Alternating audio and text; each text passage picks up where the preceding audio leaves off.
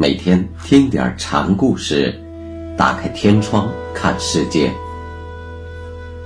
禅宗登陆一节，今天我们学习曹洞宗曹山本纪禅师的故事。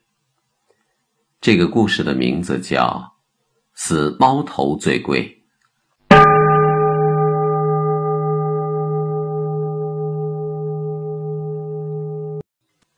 有僧问曹山：“世界上什么东西最贵？”“死猫头最贵。”曹山回答。“为什么死猫头最贵呢？”僧对曹山的答话大惑不解。无人着价，曹山说：“无人着价的死猫头的贵，是超越了世俗的贵贱区别的绝对的贵，因此。”死猫头就是对超出人的知见对立范围以外的完满世界的象征。世间的事物所以有贵贱的区别，乃是人按着世欲的法则对待世界的结果。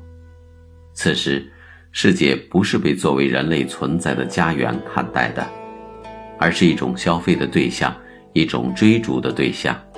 因而，世界对人就成了一种。不确定的、动荡的、与人作对的客体存在。贵的可以变成贱的，贱的自然也可以变成贵的。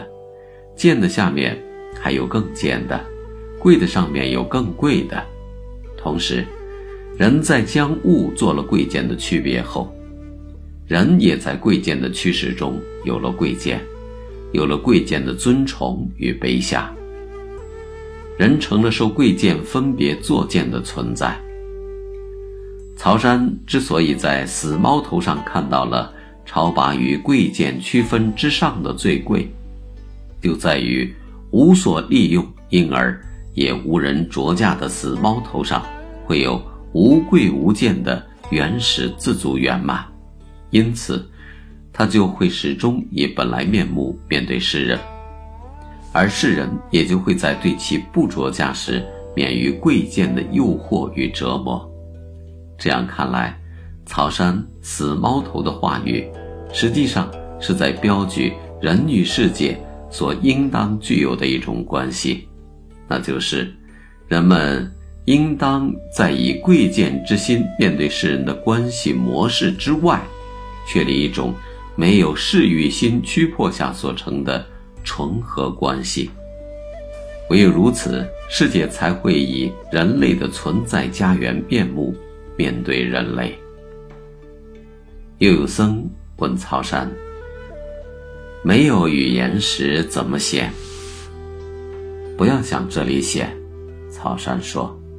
僧问：“那又向什么地方写？”昨夜床头失去三文钱。曹山说：“这里僧人所问的怎么显，显并不具体指陈什么。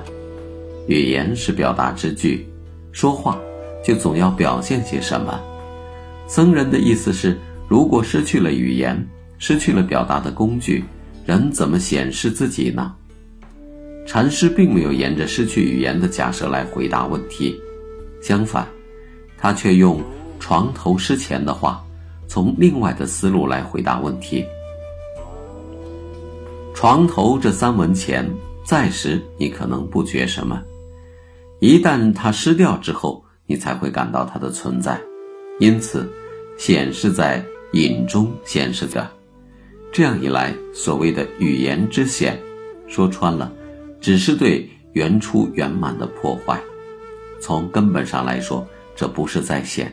而且更重要的是，如果是真正的圆满，也根本就不虚显，无所显。准确的说，显是在隐中实现的，就像床头的三文小钱丢失后，才照出了它原来的存在一样。而曹洞中的偏正回护，正是对一切显影关系的说明。